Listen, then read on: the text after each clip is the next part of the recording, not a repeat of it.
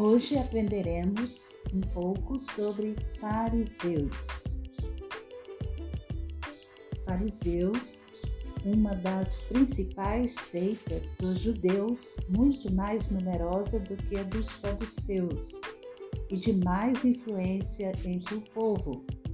Insistiam no cumprimento rigoroso da lei e das tradições.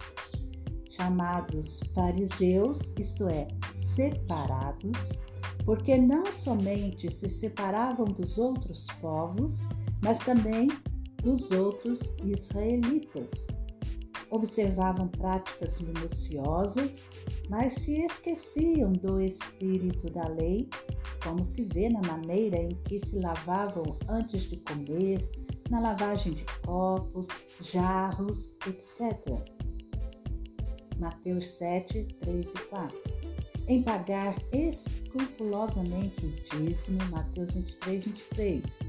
Na observância tão minuciosa do sábado, que este dia, em vez de ser de descanso, se tornou um peso, Mateus 12, 1 a 14, Lucas 13, 10 a 17. A literatura talmúdica é unicamente obra dos fariseus. João Batista os denunciou como raça de víboras, Mateus 3:7. Denunciados abertamente por Cristo, Mateus 5:20, Mateus 15, 7, 8, Mateus 23, 2 a 36, acusaram a Jesus de expulsar demônios pelo maioral dos demônios, Mateus 9, 34, ridicularizavam a Cristo, Lucas 16, 14, experimentaram apanhar a Jesus em uma palavra, Mateus 22, 15, 34, hospedaram a Jesus, Lucas 7, 36, Lucas 11, 37, criam na ressurreição, Atos 23, 8, parábola do publicano e do fariseu, Lucas 18 a 10, cristãos, fariseus, Atos 15, 5, o nome fariseu já adquiriu o sentido de hipócrita. Não se deve, contudo, supor que os fariseus eram ricos, vivendo em luxo, ou que tinham caído em muitos vícios. Joséfo, um historiador, nos informa que viviam moderadamente, evitando todo o luxo. Havia entre eles muitos indivíduos piedosos e de grande influência entre o povo. Ver Atos 26, 5. Alguns fariseus de renome, Simão, Lucas 7, 36, Nicodemos, João 3, 1, Gamaliel, Atos 5, 34, Saulo de Tarso, Atos 23, 6 e Filipenses 3, 5. Está aí a definição de fariseu pela Enciclopédia Bíblica Orlando Boyer.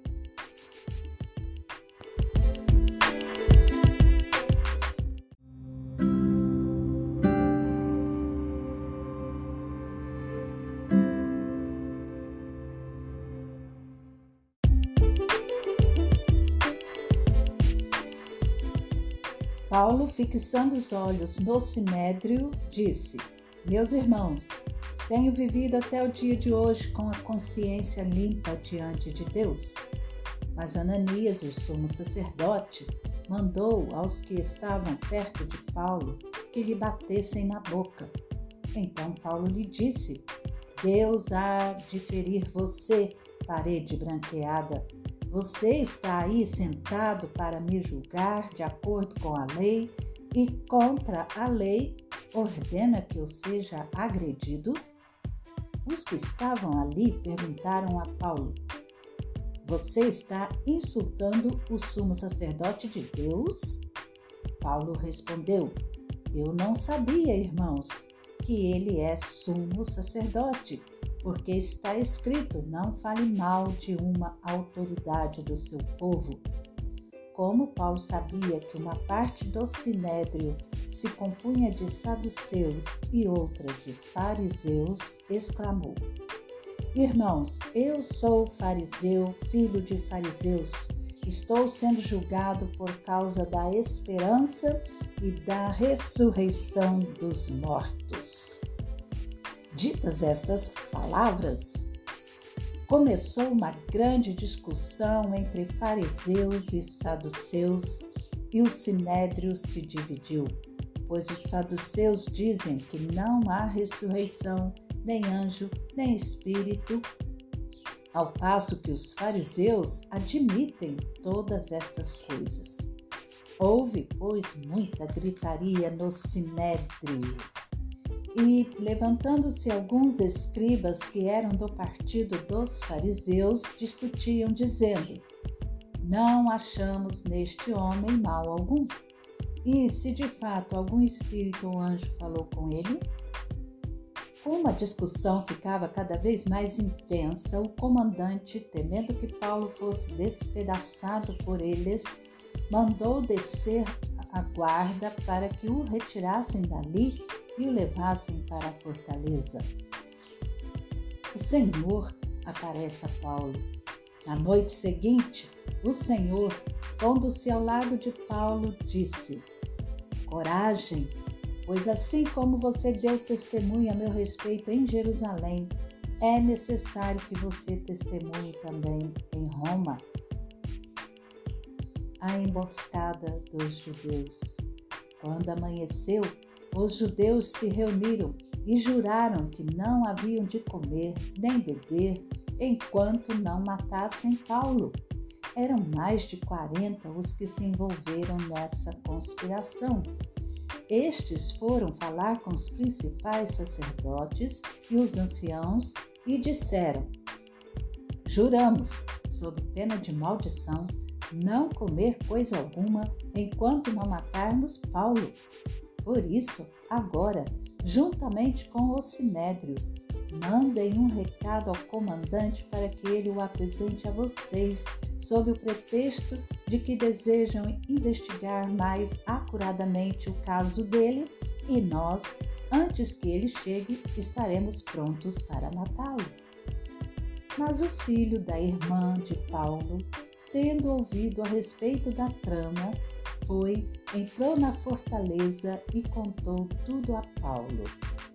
Então este, chamando um dos centuriões, disse: Leve este rapaz ao comandante, porque tem algo a dizer. O centurião levou o rapaz ao comandante e disse: O prisioneiro Paulo me chamou e pediu que eu trouxesse à sua presença este rapaz, pois tem algo a dizer ao Senhor. O comandante pegou o rapaz pela mão e, levando-o para um lado, perguntou-lhe: O que você tem para me dizer?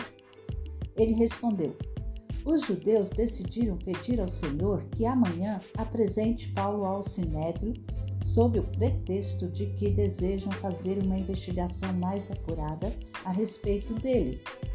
Não se deixe persuadir, porque mais de 40 deles armaram uma emboscada, fizeram um pacto de, sob pena de maldição, não comer nem beber enquanto não matarem Paulo. E agora estão prontos, esperando que o Senhor prometa atender o pedido deles. Então o comandante despediu o rapaz, recomendando-lhe que não dissesse a ninguém ter lhe trazido estas informações chamando dois centuriões, ordenou: Tenham de prontidão duzentos soldados, setenta cavaleiros e duzentos lanceiros, para irem até Cesareia a partir das nove horas da noite. Preparem também animais para fazer Paulo montar e levem-no com segurança ao governador Félix.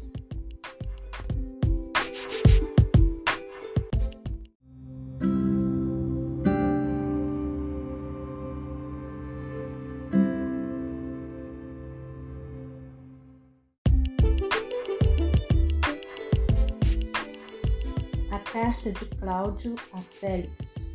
O comandante escreveu uma carta nestes termos: Cláudio Lísias ao excelentíssimo governador Félix, Saudações. Este homem foi preso pelos judeus e estava prestes a ser morto por eles, quando eu, sobrevindo com a guarda, o livrei por saber que ele era romano.